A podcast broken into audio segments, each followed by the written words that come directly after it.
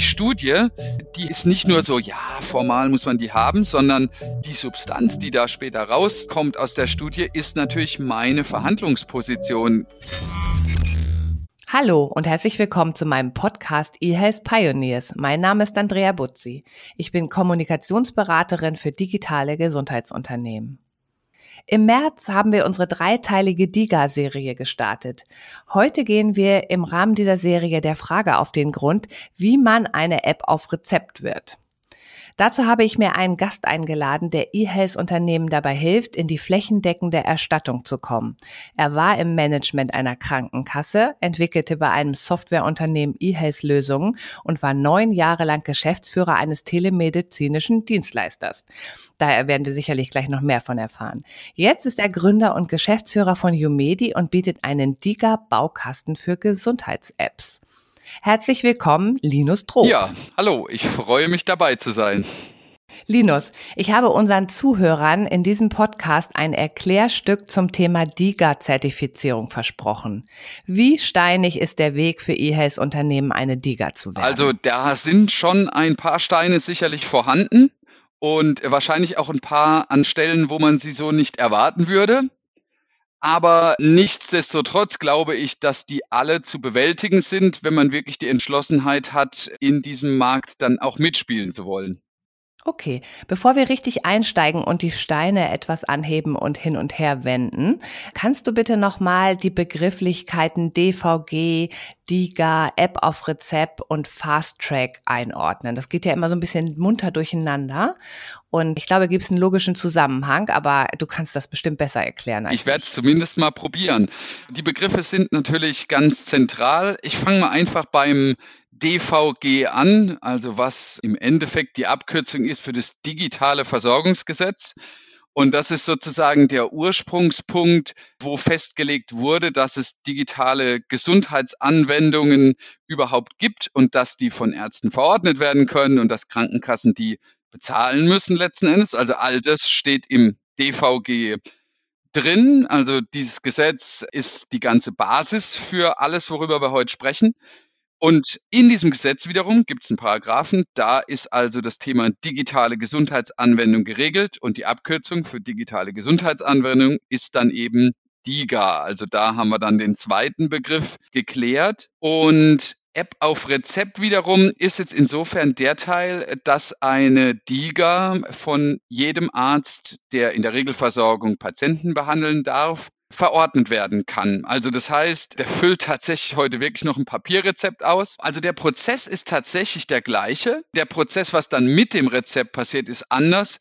Während ich praktisch mit dem klassischen Medikament, ja, ist ja jedem bekannt, gehe ich in die Apotheke und gebe es dort ab und kriege mein Medikament. Bei der DIGA läuft es ein bisschen anders. Ich nehme das Rezept und trage es zu meiner Krankenkasse und die ist mein Ansprechpartner. Also da können wir vielleicht gleich ja noch ein bisschen genauer drauf gucken, schätze ich mal, dass wir es beleuchten, welche Rolle die Kasse da spielt.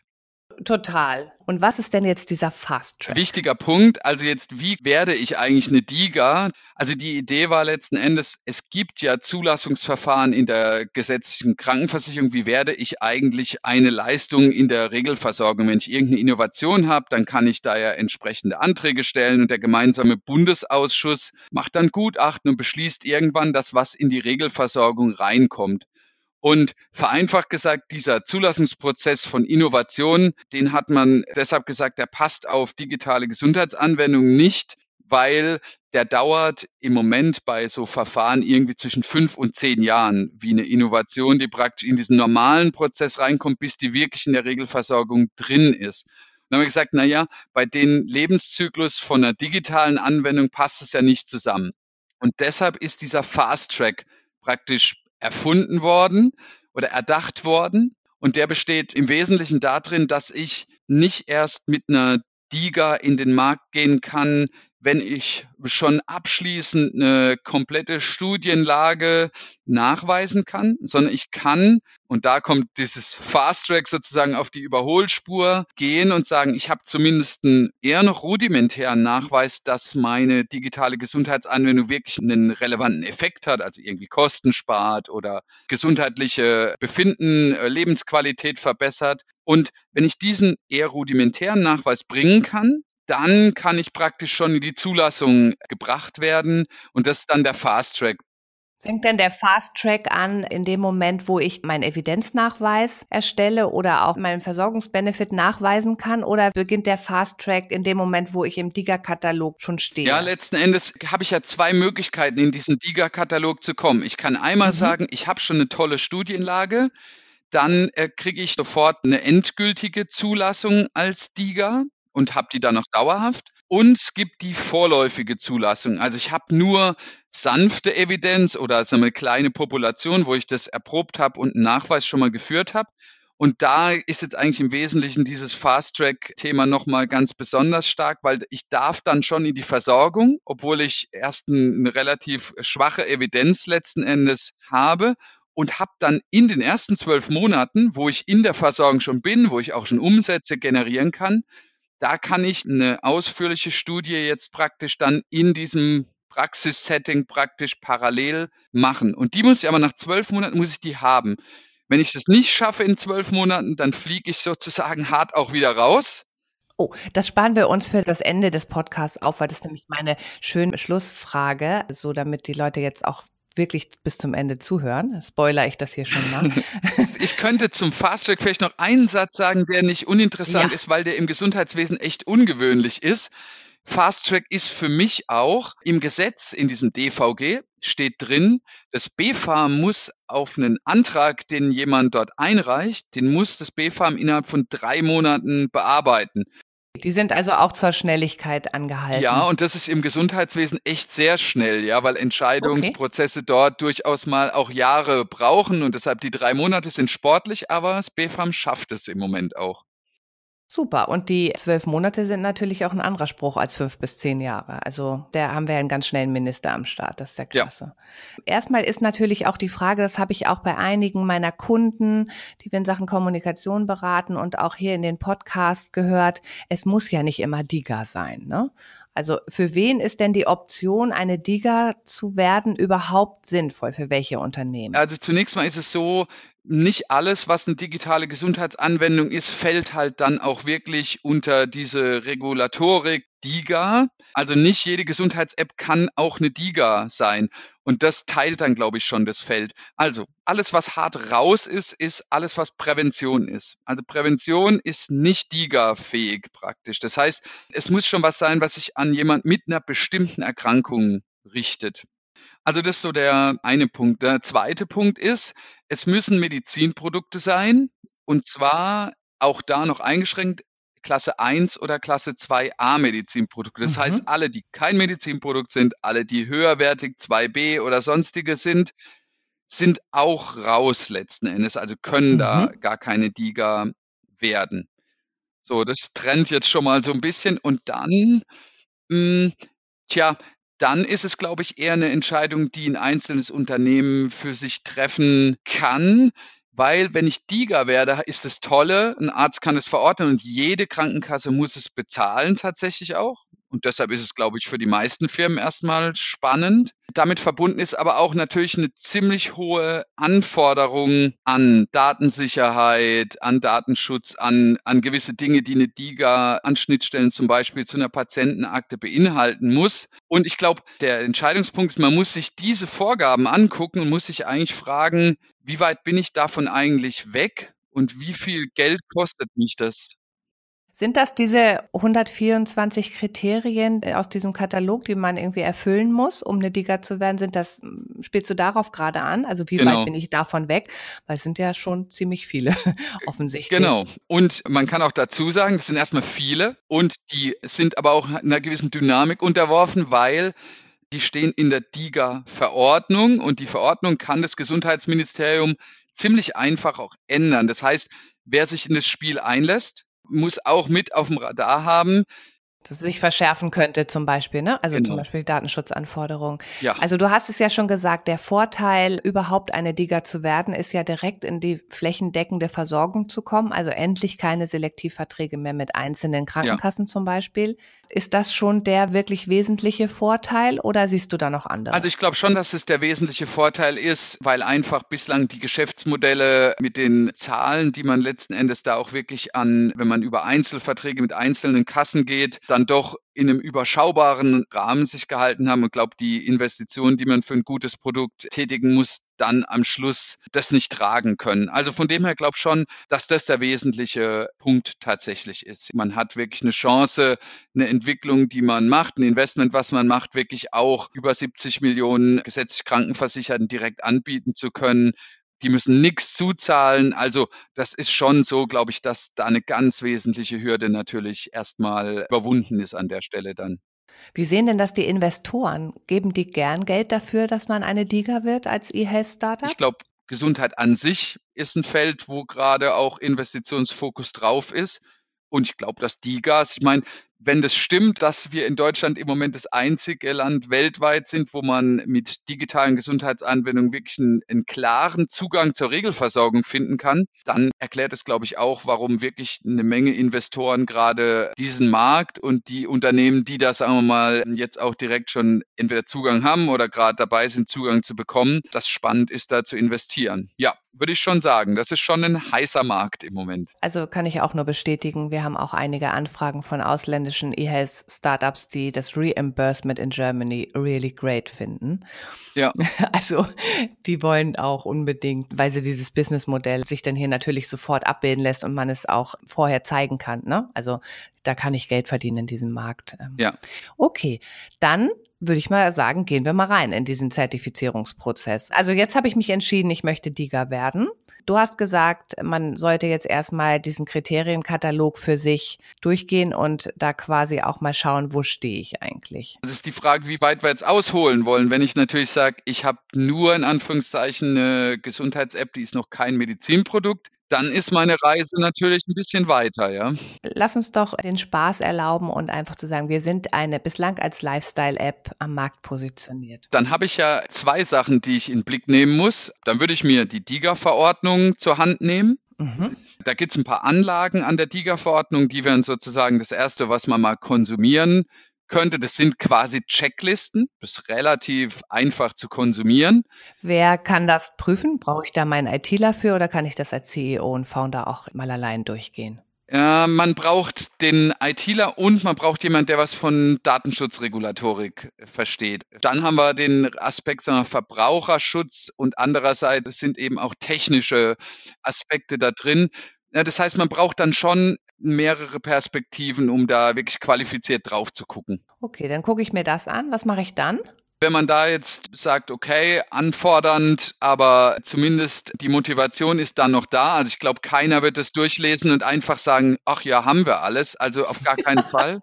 naja, oder dann in die Ecke pfeffern und sagen, nee, das irgendwie schaffe ich nicht. Ja, also ich glaube, das kann auch durchaus passieren, weil die Anforderungen sind eben, höher als die der Datenschutzgrundverordnung zum Beispiel. Ja, also da kommt Sachen on oh top. Oh Nur mal ein Beispiel. Eine Schnittstelle an eine Patientenakte muss zum Beispiel hergestellt werden können. Oder es geht so, wenn künftig werden wir elektronische Gesundheitskarten haben, die sind NFC-fähig. Das braucht es fürs E-Rezept später. Mhm. Und die muss zum Beispiel zur Authentifizierung genutzt werden können. Das hat sicherlich keiner einfach so in seiner Lifestyle-App angedacht, würde ich mal unterstellen. Nö, glaube ich auch nicht. Ich kann nur sagen, als wir das erste Mal die Liste hatten, ja, die Anforderungen waren ja für alle äh, neu äh, das war dann schon ein großes Projekt bei uns, die, die Themen alle aufzudröseln und, und anzugehen. Und es hat für eine Lifestyle-App, glaube ich, auch noch ganz an ein paar Stellen Aha-Erlebnisse, wo man sie vielleicht gar nicht erwartet. Also das ganze Thema auch, habe ich irgendwelche Services möglicherweise in außereuropäischen Ausland, seien es nur irgendwie im Hintergrund laufende Tracking-Geschichten, wo ich das Nutzerverhalten zwar anonymisiert, aber auswerten kann und so ein Service ist von Google zum Beispiel und ähnliches. Das sind halt alles Sachen, die sind hart verboten bei einer DIGA. Also da hat man schon ein anständiges Arbeitspaket. Sowieso vielleicht mal eine ganz gute Lektüre für alle, die in diesem Bereich auch mit einem Produkt, mit der Produktentwicklung beginnen ja. Das kann ja auch nicht schaden, sich das vorher mal durchzulesen. Ähm, wir sind ja noch ganz am Anfang dieses Marktes. Okay, jetzt habe ich gesagt, machbar. Ich habe zwar noch ein paar Hausaufgaben, aber die mache ich jetzt. Wie geht's dann weiter? Dann wäre eben der zweite Punkt, wo man eben nochmal hinleuchten muss, das Thema Medizinprodukt. Da gibt es natürlich eine ganz eigene äh, regulatorische Vorgaben. Ich muss ein Qualitätsmanagementsystem aufbauen nach einer entsprechenden DIN ISO-Norm. Und ich muss eine Medizinprodukte aufbauen für das Produkt, was ich da habe. Mhm. Also eine klinische Bewertung schreiben, verschiedene andere formale Dokumente erstellen. Ich muss meinen ganzen Produkterstellungsprozess muss halt einem Regelwerk von Medizinprodukt folgen. Und das, ich kann es nur sagen, für uns war das schon ein Stück weit shocking. Also wenn man erst aus der Welt kommt, man baut agil Software und natürlich gibt man sich Mühe, die mit hoher Datensicherheit und einer hohen Qualität zu bauen. Was ich glaube ich für die meisten Firmen schon dann so ein kultureller Schock oder, oder zumindest ein Punkt, wo der Aufmerksamkeit braucht, ist, das zwingt einen halt, da gibt's halt Normen, die ganz klar sagen, wie muss eine Medizinprodukte-Software nicht nur das Ergebnis aussehen, sondern wie ist der ganze Erstellungsprozess von der ersten Idee bis zum Architekturentwurf und dann muss ich, wenn ich irgendwelche Änderungen mache, muss, wie muss ich die dokumentieren? Wer muss die freigeben? Das ist sehr formal. Aber ähm, es muss sein. Es muss sein und man kann es ja auch erklären. Am Ende gelten die, im Prinzip dieselben Regeln für so eine digitale Gesundheitsanwendung oder so ein Medizinprodukt als Software wie für, sagen wir, ein Implantat, was in den Körper reinkommt oder ein, ein bestimmtes Messgerät. Eine künstliche Herzklappe oder. Genau, ein bisschen reduziert vom Risiko, was das natürlich hat, aber im Prinzip schon, ja. Also, dass man sagt, diese ganzen Sicherheit, Sicherheit steht da unglaublich im Vordergrund und Risikobewertung Risikobeherrschung. Mhm. Das sind dann schon Themen, die eine Organisation muss wirklich sich voll auf dieses Thema einlassen und das, das wenn man so will, infiziert die ganze Organisation. Das heißt, muss alle meine Prozesse müssen den Vorgaben eines Medizinprodukteherstellers genügen. Und das ist ein Kraftakt, der auch zeitlichen Vorlauf einfach braucht. Ne? Ich baue hier mal so einen kleinen Mutmacher ein. Ich hoffe, du kannst dann auch die richtige Antwort geben.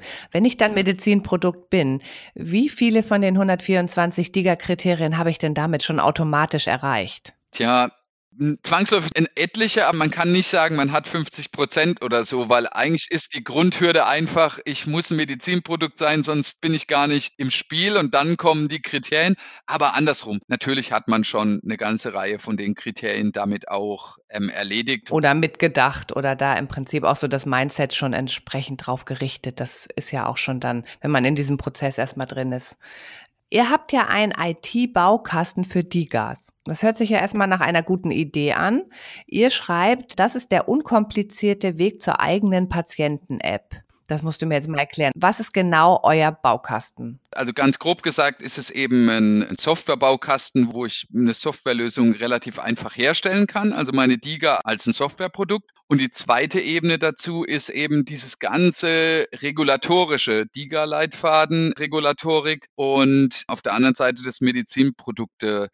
Thema. Ich fange mal von dem eher regulatorischen Teil an. Das heißt, was dieser Baukasten halt kann, ist praktisch diese formalen Vorgaben, also wie wird derjenige authentifiziert, wie ist eine Schnittstelle zu einer EPA, wie ist eben eine Nearfield Communication mit der elektronischen Gesundheitskarte möglich, wie läuft die Abrechnung von einem Rezept, was da praktisch eingelöst wird, bis zur Krankenkasse. Also sozusagen eine Basisschicht, die erstmal diese grundregulatorischen Anforderungen aus der DIGA-Verordnung abfängt. Darf ich da noch mal eine Zwischenfrage stellen? Klar. Also das heißt, ich habe jetzt gesehen, ich erfülle einige von diesen Anforderungen nicht in dem Kriterienkatalog. Kann ich mir denn aus eurem Baukasten die Sachen rauspicken und bei mir einbauen, die mir fehlen?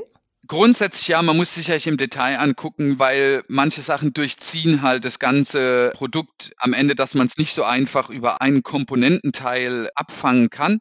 Aber grundsätzlich ist es möglich, ja, dass ich sage, ich habe schon etwas mhm. und jetzt kann ich das in den DIGA-Baukasten einbringen, um, sagen wir mal, restliche Aspekte dann äh, da abfangen zu können.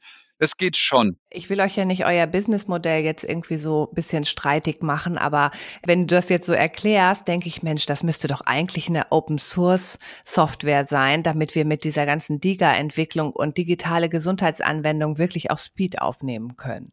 Würdest du wahrscheinlich nicht machen, ne? sonst würdest du ja kein Geld mehr verdienen. Ja, also genau. Also ansonsten, ich bin dem Open Source Gedanken durchaus zugetan und finde es auch gut. Es kostet halt doch ziemlich viel Geld, so eine Plattform mm. zu entwickeln.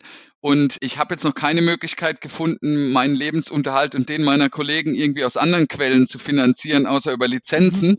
Und insofern wäre das sicherlich wünschenswert, absolut, ne?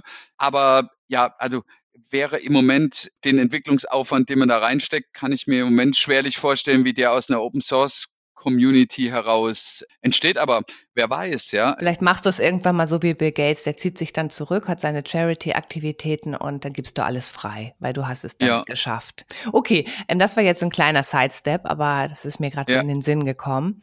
Nee, absolut. Der Punkt ist wichtig und natürlich wäre das wünschenswert, weil es ist ja auch das Geschäftsmodell, was wir jetzt haben, resultiert ja daraus, dass diese regulatorischen Hürden, die da sind und die rein technischen Dinge sind, vielleicht die Software zu bauen, ist, ist gar nicht so der zentrale Aufwand, sondern einfach, wenn ich ein Medizinprodukt bauen muss, ist es schon, dass man sagt, der Aufwand verdoppelt sich und manche würden auch sagen, es wird noch mehr, weil du einfach viel mehr dokumentieren musst und die Prozesse einfach aufwendiger letzten Endes sind, Dokumentation und so weiter und so weiter, gegebenenfalls externe Zertifizierung.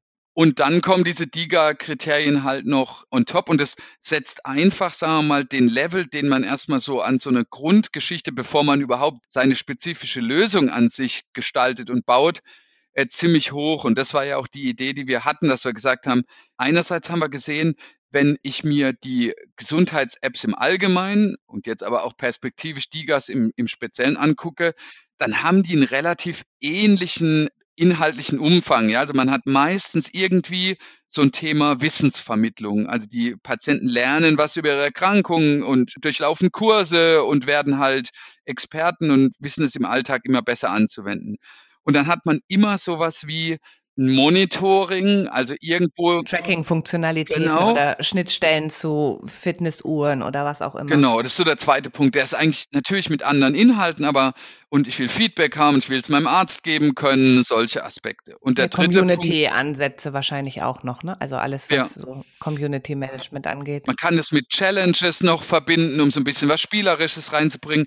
Und dann habe ich als dritten Aspekt fast immer auch irgendeine Art von Terminroutinen, ja, sei das, ich erinnere, nimm dein Medikament ein, du sollst alle drei Monate zu dem und dem Arzt gehen, du hast dir vorgenommen, öfters dich zu bewegen, was auch immer. So sind wir mal losgelaufen in dem Thema und haben gesagt, diese generischen Themen, die eigentlich immer, egal ob es um Diabetes, um Asthma, um Depression geht, ich habe die nämlich aus demselben Grund Methodiken und ich fülle die halt anders. Und das war die Idee, die wir für den Baukasten ja verfolgt haben, dass wir gesagt haben, okay, lass uns das generisch machen, dass man diese Grundmethodiken praktisch einfach befüllen kann. Dann baut man vielleicht noch was sehr Spezifisches, was man sich selber ausgedacht hat, dazu. Das ist ja in der Internetökonomie ganz oft so, auch bei Online-Shops und so weiter, dass es die Backend-Funktionalitäten auch tatsächlich, entweder tatsächlich Open Source oder halt dazu gekauft gibt, wie zum Beispiel eine Bezahlmethodik oder ähnliches. Ja, und das ist ja auch genau die Idee, dass wir praktisch hinten dran White Label sind, dass man das gar nicht sieht, dass man aber viele Sachen aus diesem Regulatorikteil und Technologie, die, die macht ja auch gar keinen Sinn, wenn die jeder neu entwickelt, letzten Endes, dass man da halt einfach viel kostengünstiger unterwegs Total. ist. Man kann es beim Partigas oder Gesundheits-Apps sehen, nämlich wenn wir auch den in Verkehrbringer oder als Hersteller praktisch auftreten. Also wenn jemand jetzt sagt, oh, ich will nicht meine ganze Organisation hier auf Medizinprodukte trimmen und dort mein Qualitätsmanagement ändern, dann können wir praktisch auch den Part übernehmen. Wir sind nach außen auch der, der es in den Markt bringt. Und damit sind wir auch in der Haftung als Medizinproduktehersteller. Ah, verstehe. Das ist genau, das ist ein bisschen Risiko für uns, hat aber für den Partner den Charme, der muss eben dieses ganze System bei sich nicht selber aufbauen und ist damit mal locker ein Jahr schneller unterwegs, weil das braucht man normalerweise schon, wenn man ein sauberes QM-System nach einer entsprechenden Norm aufbauen will. Das schüttelt die Organisation anständig durch und ist eben auch dann ein Zeitaufwand und den kann man dann eben auch, dass wir sagen, den Part übernehmen wir auch noch. Smart sehr smart. Wenn ich jetzt nicht schon so einen tollen Job bei The Medical Network hätte, würde ich gerne bei euch mitmachen, weil ich finde das ziemlich smart, was ihr da gerade macht. Und ich habe auch das Gefühl, dass ihr bei Umedi auch natürlich dadurch, dass du auch sagst, ihr verkürzt den Zertifizierungszeitraum, aber ihr könnt natürlich auch so ein bisschen helfen, dass wir mehr Apps auf Rezept bekommen, weil es geht ja schneller und es ist auch ein bisschen einfacher, ne, weil es schon so kleine Bestandteile gibt, die man verwenden kann. Absolut. Und meine Motivation ist wirklich auch, ich fände es total schade, wenn in, weil das ist jetzt ein, ein, Markt, der ist durch, durch die, dass die Spielregeln, wie man da reinkommt, die sind total klar. Das ist jetzt ein Markt, wo auch richtig die großen Player auch reingehen können mit entsprechend finanzieller Kraft. Und es wird sich ja erst noch zeigen, ob die Startups, die wir mit dem Fast Track fördern wollen, ob das auf die lange Sicht gelingt, weil wenn halt die Basisinvestments, die man machen muss, halt ziemlich hoch sind, dann schreckt es auch, sagen wir mal, wenn ich ein kleines Unternehmen bin, werde ich vielleicht sagen, naja, ich versuche vielleicht doch ohne DIGA zu sein, da zu spielen. Und meine Motivation ist genau das, dass eigentlich die, die bei uns im deutschen Markt entweder gute Ideen haben, vielleicht neue gute Ideen haben oder schon länger in einem Segment sich bewegen, die aber sagen, nee, also diese Hürde jetzt erstmal diese ganzen Sachen zu bauen, bevor ich irgendwann dann hoffentlich auch DIGA bin und dann muss es ja auch noch ein Arzt verordnen. Das wird auch oft unterschätzt. Absolut. Da kommen wir auch gleich noch drauf. Ja, ja. Also das bedeutet eben, ich finde es motivierend, wirklich zu sagen, den Playern sozusagen schon mal eine Stufe hinzustellen, wo man sagt, naja, du musst schon immer noch eine Menge Sachen machen, aber du hast eine ganze Menge Sachen erstmal schon mal aus dem Kopf und kannst dich um dein Produkt und die Vermarktung und solche Themen halt primär kümmern. Und das ist meine Motivation, dass ich echt glaube, dass wir haben einen Haufen gute Ideen hier im deutschen Gesundheitssystem auch drin, von etablierten und von neuen. Und ich glaube, dass es mit so einem Baukasten einfach leichter ist, die halt in die Umsetzung zu bringen, weil man nicht über x Millionen Investment am Anfang nachdenken muss. Wir wollten ja die Schritte durchgehen. Also wir haben jetzt die technische Hilfe bei euch gefunden. Ja. Es sind so ein paar Baukastenbestandteile auch dazugekommen. Jetzt bin ich dann soweit, also ich erfülle dann diese Anforderungen, diese 124 also ich bin Medizinprodukt geworden, dann habe ich meine Hausaufgaben aus der Liga-Verordnung gemacht. Was mache ich dann? Dann ist man jetzt bereit, einen Antrag beim BfArM zu stellen. Also vielleicht noch einen Schritt kurz zurück. Man muss eine kurz eine, eine kleine Studie, da gibt es jetzt keine so eindeutigen Vorgaben, dass diese künftige DIGA einen Versorgungseffekt hat. Dafür muss ich Anhaltspunkte vorlegen. Das muss man vorher noch machen. Ich sage immer so schön, dass sie wirkt. Also, dass es ein, tatsächlich genau. irgendwie einen ähm, Effekt hat auf die Patientengesundheit zum Beispiel. Genau, das muss ich auf alle Fälle haben und dann bin ich also reif, einen Antrag zu stellen beim BfArM. Rein formal ist es eigentlich ziemlich einfach, wenn man so will, auf den ersten Blick. Man kann es alles online machen. Es gibt also auf der Seite vom BFARM einen Bereich, da meldet man sich an und dann lädt man verschiedene Dokumente hoch und hakt vereinfacht gesagt diese 124 Punkte von der Checkliste ab, ergänzt um ein paar Nachweise. Und damit ist der Antrag dann gestellt. Also das heißt, der, der Zugangsweg zumindest mal den Antrag beim BFARM reinzugeben, der ist ein 100% Online-Weg und der ist auch, man kann sich da auch einfach registrieren. Vielleicht auch so ein Tipp. Man muss sich nicht erst registrieren beim BFARM, wenn man alles beisammen hat, sondern wer Lust hat, äh, geht einfach auf die Seite und erstellt sich ein Profil. Dann kann man schon alles durchklicken, was man später ausfüllen muss. Das ist vielleicht auch mal ganz erhellend, da einfach mal schon hinzugehen und sich mal anzuschauen. Da verpflichtet man sich nicht dazu, später einen Antrag tatsächlich abzugeben. Okay, und dann hat das BfArM drei Monate Zeit, um meinem Antrag stattzugeben. Also dann fängt das große Warten eigentlich an. Oder was mache ich dann in der Zwischenzeit? Also ich gehe davon aus, das wird was. Also in der Phase ist es tatsächlich Warten. Urlaub. Wäre möglich, auf alle Fälle.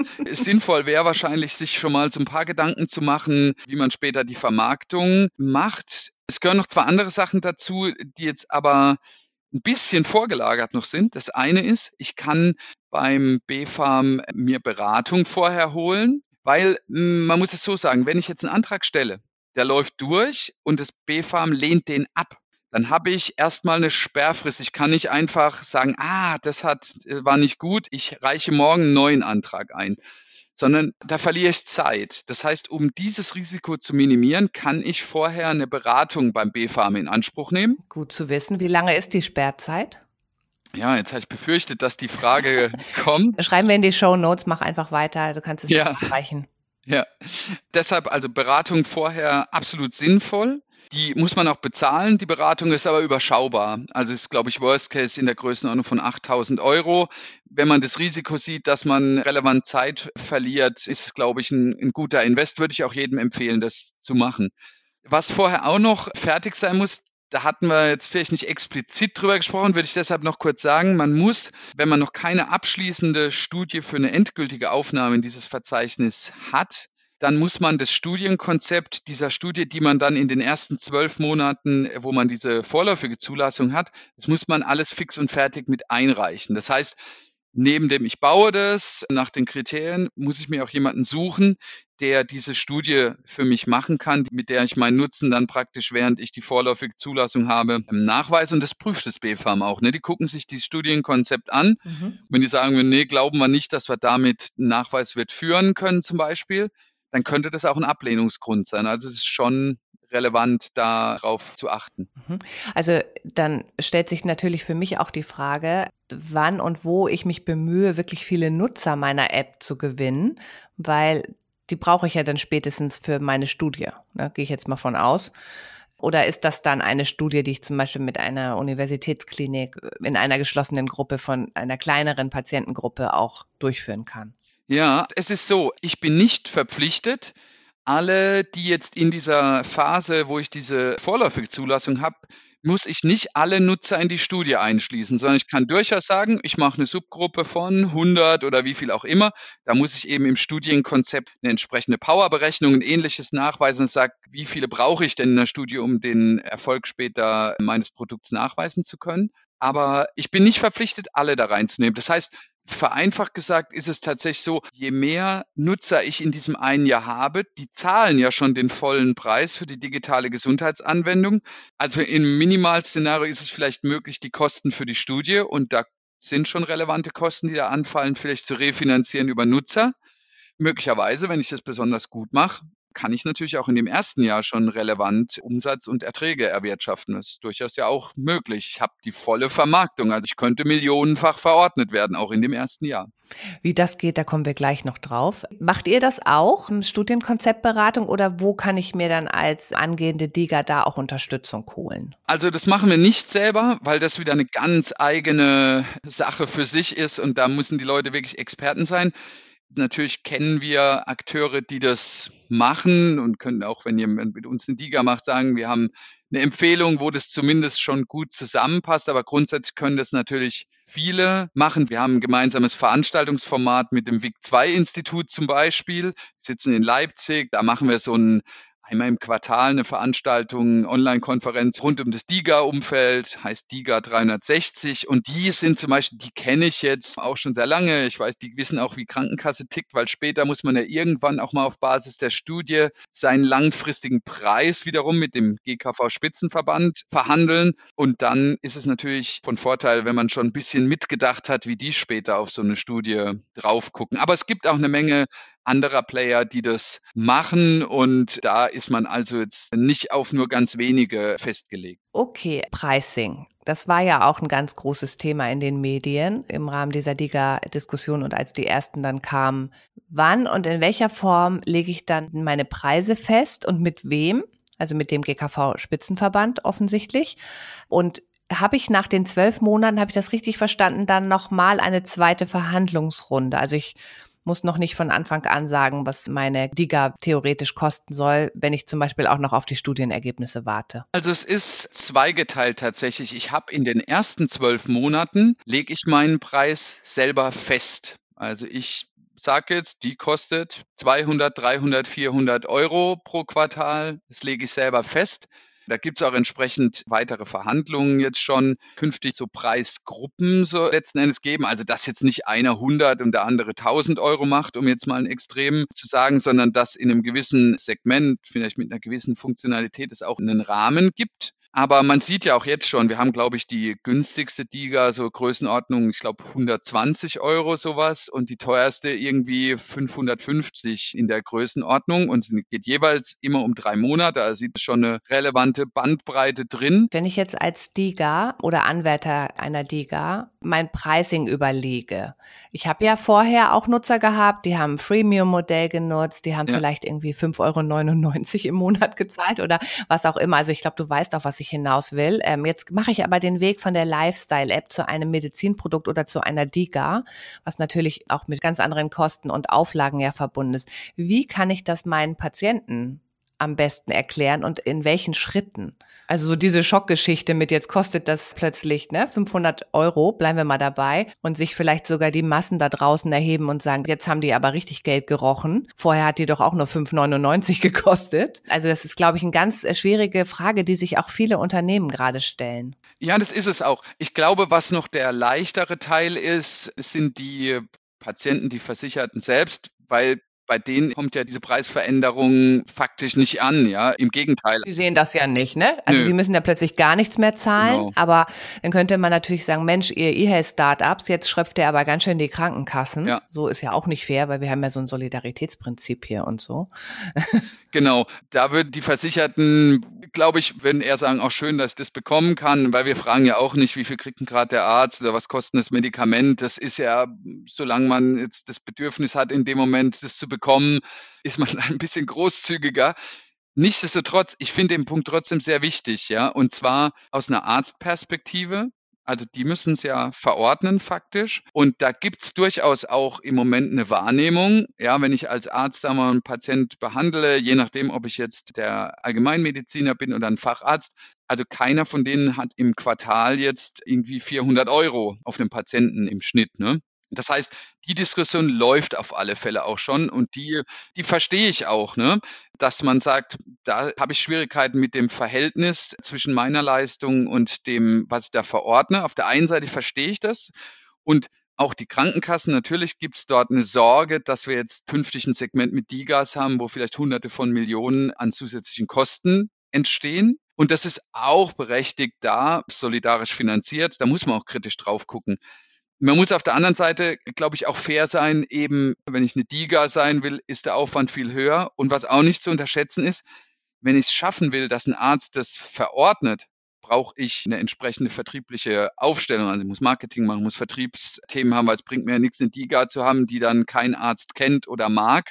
Das heißt, das erhöht auch die Kosten. Es ist aber auch richtig, dass zum Teil, und ich glaube, äh, da muss die DIGA-Community dann auch für sich darauf aufpassen, dass man es eben nicht überdreht und bloß weil man den Preis setzen kann, man den ja dann irgendwo in den Bereich reinbringt, wo man Ärzte und Kassen gegen sich aufbringt. Ich glaube, da ist Fingerspitzengefühl von allen Beteiligten gefordert. Und das sehe ich auch als eine Aufgabe der DIGA-Hersteller unter sich und auch des Verbandes, da sagen wir, wenn einer über die Stränge schlägt, dann auch da mal reinzugehen und klar Positionen zu beziehen. Das gehört immer auch dazu. Du sagtest ja, diese Kosten rechtfertigen ja natürlich auch, weil dieser ganze Zertifizierungsprozess ja wahnsinnig langwierig und teuer ist und ja zum Beispiel so eine Studie auch sehr aufwendig. Ja. Was kostet denn das so ungefähr? Es ist natürlich jetzt nicht so einfach zu beantworten, aber ich sag mal, zumindest mal würde ich sagen, so eine Studie, wenn ich sie gut machen will, komme ich auch durchaus meine Größenordnung von vielleicht 200.000 Euro. Das ist ja schon mal ganz ordentlich. Ja, weil die muss auch taugen, dass ich in einer Verhandlung mit dem GKV-Spitzenverband, weil nach zwölf Monaten darf ich nicht mehr selber festsetzen, da gibt es eine Preisverhandlung und da muss ich natürlich Argumente haben. Und wenn mein Nutzen irgendwie marginal ist, dann habe ich da irgendwie ziemlich kurze Hosen an in den Verhandlungen. Ja, also das heißt, die Studie, die ist nicht nur so, ja, formal muss man die haben, sondern die Substanz, die da später rauskommt aus der Studie, ist natürlich meine Verhandlungsposition gegenüber der Krankenkasse, gegenüber vielleicht Wettbewerbsligas. Also da nicht sparen, ne? Nee, das wäre blöd, das zu tun, genau. Also warum ich jetzt mich schwer tue, den Rest zu beantworten, ist. Wir können auch sowas sagen wie mindestens so und so viel, 100.000, eine Million, also ich glaube, in den reinen Hunderttausendern wird man sowas nicht spielen können. Also allein von den Anfängen ist mal jetzt auch die Frage, baue ich alles selber, gehe ich Richtung Baukasten und so. Das hat natürlich dann schon auch Auswirkungen, aber es hat halt schon eine hohe Anforderung und ich muss es jetzt noch verschärfen, alle, die jetzt, jetzt drüber nachdenken, die sind auf alle Fälle dann im europäischen Medizinprodukterecht. Das ist am 26. Mai diesen Jahres tritt das in Kraft. Bedeutet, dass diese Klasse 1 Medizinprodukte, die regulatorisch ziemlich einfach sind, ja, das sage ich einfach selber, ich bin jetzt ein Medizinprodukt vereinfacht gesagt und keiner kontrolliert oder zumindest ist es kein regulärer Zertifizierungsprozess, der da abläuft. Und künftig ist es so, diese Klasse 1 mit diesen einfachen Anforderungen, die gilt nur noch für Prävention und damit nicht für die Gas. Das heißt, ich muss mich jetzt schon dann auf schärfere Konditionen einstellen, wenn ich jetzt überlege, Digger zu werden. Ja. Aber du hast ja immer noch nicht gesagt, was denn so kostet jetzt. Ja. Zwei Millionen. ich wollte den Einschub vorher machen, weil allein diese Medizinprodukte-Geschichte bedeutet, da kommt ein externer Zertifizierer, für den muss ich Unterlagen aufbereiten. Und das heißt, der Prozess dauert allein eine Weile und der kostet auch. Ja, man kennt das ja aus dem IT-Bereich auch von anderen Firmen, die zum Beispiel mit Daten arbeiten. Da haben die halt so ein TÜV-Zertifikat oder sind nach DIN-Norm XY zertifiziert und das zieht sich ja teilweise über Jahre und wie du schon sagst, ähm, betrifft die ganze Organisation. Also also, dass es teuer ist, wissen wir ja und wir sehen ja auch, wie Geld fließt im E-Health-Markt und wofür das meistens verwendet wird. Und das ist tatsächlich für Produktentwicklung hin in Richtung DIGA auch ganz oft. Und da fließen ja schon viele Millionen. Ne? Wenn einer sagen würde, fang unter zwei Millionen Budget da irgendwie an. Besser nicht da wäre ich zumindest kritisch. Man kann das immer hinkriegen, wenn man klar total gut weiß, was man will und so. Aber wenn man vielleicht auch noch so zwei, drei Umwege läuft, und ich glaube, das wird den meisten passieren, wenn man gründet, dann würde ich es drunter, wäre ich eher skeptisch, es zu probieren. Okay, dann haben wir doch jetzt schon mal eine Hausnummer.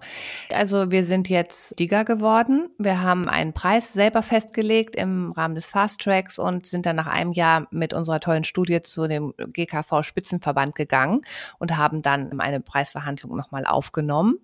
Dann sind wir doch jetzt eigentlich an dem Punkt dafür zu sorgen, dass sowohl Patienten als auch Ärzte überhaupt wissen, dass es meine Diga gibt. Genau. Und das ist auch sicherlich der ganz, ganz wesentliche Punkt, ne? diese ganzen formalen Sachen, über die wir gesprochen haben, die man berücksichtigen muss, damit die auch am Ende nicht nur zu einer Listung führen in einem Verzeichnis, sondern auch sich dann in wirklichen Nutzern und entsprechend umsetzen, dann widerspiegeln, muss ich es hinkriegen, dass Ärzte und Patienten das meine DIGA kennen und das ist schon eine Herausforderung. Klar, ich kann es über einen Patienten angehen, dass ich sage, der geht zu seinem Arzt und sagt, ich möchte die DIGA XYZ haben, davon habe ich gelesen, die finde ich toll. Oder ich habe den anderen Weg, dass ich an die Ärzte rantrete und die haben meine DIGA als die präferierte praktisch auf dem Schirm und sprechen ihren Patienten proaktiv an. Also es wären ja jetzt im Wesentlichen die zwei Stränge. Ich kann natürlich auch beides machen.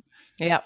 Aber es ist eben dann stark eine kommunikative und eine vertriebliche Herausforderung, die man da hat.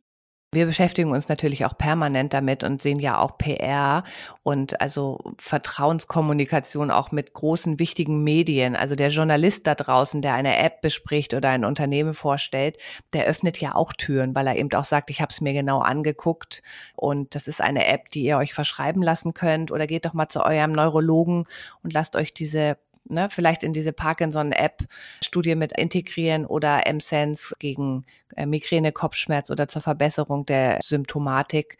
Und das ist eben genau der Punkt. Ne? Also brauche ich Pull vom Patienten und wie kriege ich aber auch die Ärzte dazu, dass sie überhaupt erstmal informiert sind. Also es gab ja auch gerade eine Bitkom-Studie, da war ein ganz erschreckend hoher Teil auch der Ärzte, die gesagt haben, ich habe davon noch nie was gehört.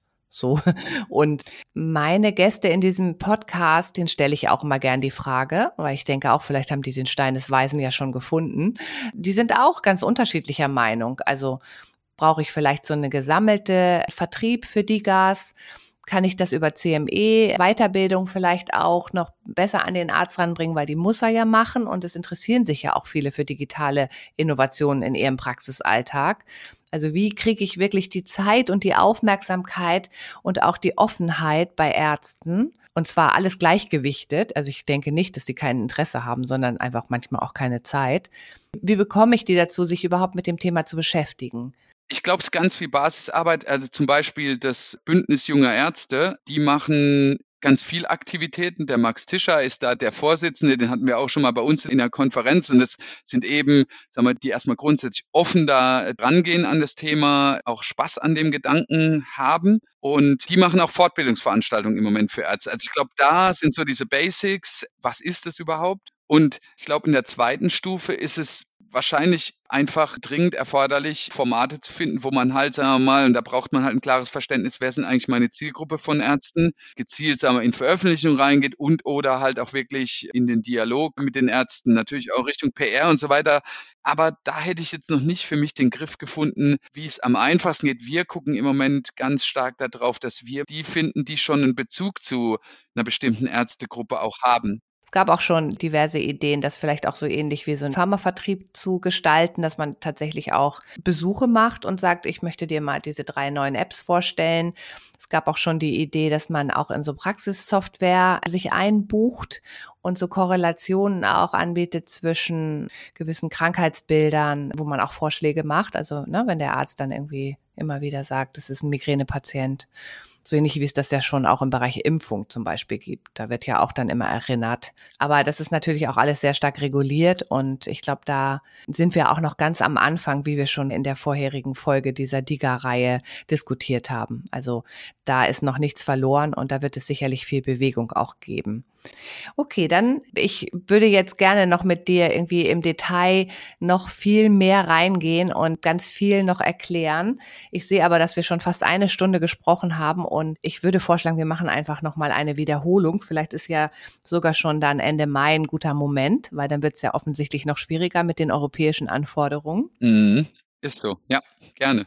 Aber auch du bekommst unsere Sci-Fi-Frage. Linus, wenn du dich mal mindestens 20 Jahre in die Zukunft beamst und dabei mal alle dein technisches Verständnis missachtest, welche medizinische Innovation siehst du vor deinem inneren Auge oder was wünschst du dir ganz persönlich? Ja, das ist natürlich eine sehr gute Frage. Und 20 Jahre ist dann doch eine längere Zeit, ja? Ja, mit 10 hatte ich bislang keinen Erfolg bei dieser Frage. das ist ein bisschen erhöht. Okay, damit die Fantasie ein bisschen mehr sprudeln ja, kann. Ja, bei 10 naja. wurde EPA genannt. Das fand ich dann doch ein bisschen deprimierend. ja, das stimmt. Aber durch, sprich durch, es war bestimmt eine Person, die schon länger in dem Umfeld unterwegs ist. Genau so ähm, ist es. Und das ist es, glaube ich, dass wir durch diese kleinen Schritte, die wir in der Vergangenheit gemacht haben, so ein bisschen Gefahr laufen, das Visionäre zu verlieren. Ich hoffe, dass wir da gerade am Aufholen sind. Was ich wirklich eine ziemliche Herausforderung fände, wenn man das in der Zukunft schafft, ist einerseits, dass ich mich nicht aus meiner Wohnung bewegen muss, um eine ärztliche äh, Behandlung zu kriegen. Ich meine jetzt nicht nur einfach so was Simples wie ein, ein, Rezept, sondern dass im Prinzip die Behandlung selbst, die ich da erfahren muss, also von Diagnose bis am besten die Behandlung von dem Ganzen. Also wahrscheinlich habe ich da einen Drucker bei mir stehen, mit dem ich mir ein paar Sachen auch drucken kann, falls es noch erforderlich ist. Also das ist einerseits. So, falls du dir zum Beispiel einen Finger beim Filetaufschneiden abgeschnitten hast, könntest du den neuen Finger drucken. So, genau, also so, das ist das, das eine. Ich gerade richtig vor mir. Ja, also ich finde es auch ein ausgesprochen schönes Beispiel natürlich. Danke, danke. Ähm, das ist so das eine. Ich würde mir aber auch vorstellen, dass wir es parallel geschafft haben, dass ich trotzdem nicht, sagen wir mal, als 250 Kilo Mann da in meinem Sessel sitze, weil ich schon lange nicht mehr aus meinem Haus draußen war, sondern dass wir es geschafft haben, einerseits das Digitalthema, das kommt alles zu mir und ich muss nirgendwo mehr hin und das ist auch mein Gesundheitsthema, ist also dieses, ich habe das Bedürfnis, das jetzt zu reparieren, zu ändern und ich kriege das sofort ohne ohne irgendwo hingehen zu müssen, dass wir aber es geschafft haben in 20 Jahren, diesen Spagat, dass ich trotzdem ein Bewegungswesen bin, ja, dass ich mich also, dass ich trotzdem motiviert bin, mich zu bewegen, mal nach draußen zu gehen, obwohl ich das eigentlich für nichts mehr muss und dass ich auch ein soziales Wesen bin und auch kommunizieren und mit anderen sein will, dass wir das auch hingekriegt haben. Und ich, das klingt jetzt vielleicht, als wäre das der banalere Teil. Nee, da hast du vollkommen recht. Also das ist mir noch gar nicht so der Gedanke gekommen. Also viele Menschen tun ja auch Dinge für sich und sind präventiv tätig, weil es eben für manche Dinge auch keine Heilung gibt, ne? Oder weil man eben auch nicht so multimorbid enden möchte. Aber es ist natürlich vollkommen richtig, wenn es dann plötzlich irgendwie alles möglich ist. Was macht man dann so in seiner Freizeit zum Beispiel? Also, dass wir auch noch rauskommen, dass wir uns bewegen, weil das wäre ja die negative Version von wir machen alles an in den Bildschirm guckend und haben das, was uns, sagen wir mal, von Grund auf ausmacht, im schlimmsten Fall auf der Strecke verloren. Ich wünsche mir eben die Innovationen auch, die bei allem Digitalen toll Vorteile uns, sagen wir mal, mit Spaß an Bewegungen und nach draußen gehen und solche Dinge uns die auch geben. Und ich glaube, da braucht es auch Innovationen zu, sonst werden wir da sicherlich eher auch so ein paar zusätzliche Probleme noch an Bord nehmen auf der Reise. Dann sind wir ja von dem Moment, dass wir unser ganzes Wesen und Sein auf eine Festplatte ziehen und gar nicht mehr körperlich sein müssen, nicht mehr so weit entfernt. Genau, das wäre keine so eine schöne Vision, ja. Aber Da gebe ich uns dann so ein paar hundert Jahre. Also da bin ich dann hoffentlich auch schon tot. Ja, wunderbar. Vielen Dank. Ich kann hier auch schon gleich noch einen kleinen Hinweis geben, dass wir eine Podcast-Reihe planen, in der wir Sci-Fi Buchautoren, unter anderem von Perry Roden, einladen, uns doch mal berühmte Film- und Buch Innovationen im Bereich Gesundheit vorzustellen, damit wir mal so ein bisschen auf Ideen kommen und die dann einem Realitätscheck unterziehen. Also da freue ich mich insbesondere drauf, was da so alles zutage kommt. Das klingt spannend. Da werde ich mal ein Auge drauf haben. Sehr gut, Linus. Lass mich doch mal kurz einmal zusammenfassen, was wir hier gerade besprochen haben. Also wir haben wirklich ein ganz tolles Erklärstück zum Thema DIGA-Zertifizierung gemacht und du hast ja gesagt, dieser Prozess ist schlimmer als die Datenschutzgrundverordnung und ich glaube, da können sich viele Leute und auch Unternehmer gerade wirklich was drunter vorstellen, weil da haben wir wirklich Arbeit gehabt, alle. Und es ist noch viel schlimmer. Es hörte sich auch wirklich schlimmer an. Aber es ist tatsächlich auch eine Revolution. Und ich glaube wirklich, da sind wir auch einzigartig auf der Welt, dass man in eine flächendeckende gesetzliche Versorgung mit einer App auf Rezept kommt. Und zwar braucht man dafür eigentlich nur zwölf äh, Monate und nicht fünf bis zehn Jahre wie es bislang in der Regelversorgung war und dass es durchaus interessierte Ärzte da draußen gibt, die zum Beispiel im Bündnis junger Ärzte vereint sind, die sich für diese Themen interessieren. Und am 26. Mai sollten wir mal genau hingucken, weil da werden sich diese Regularien noch verschärfen.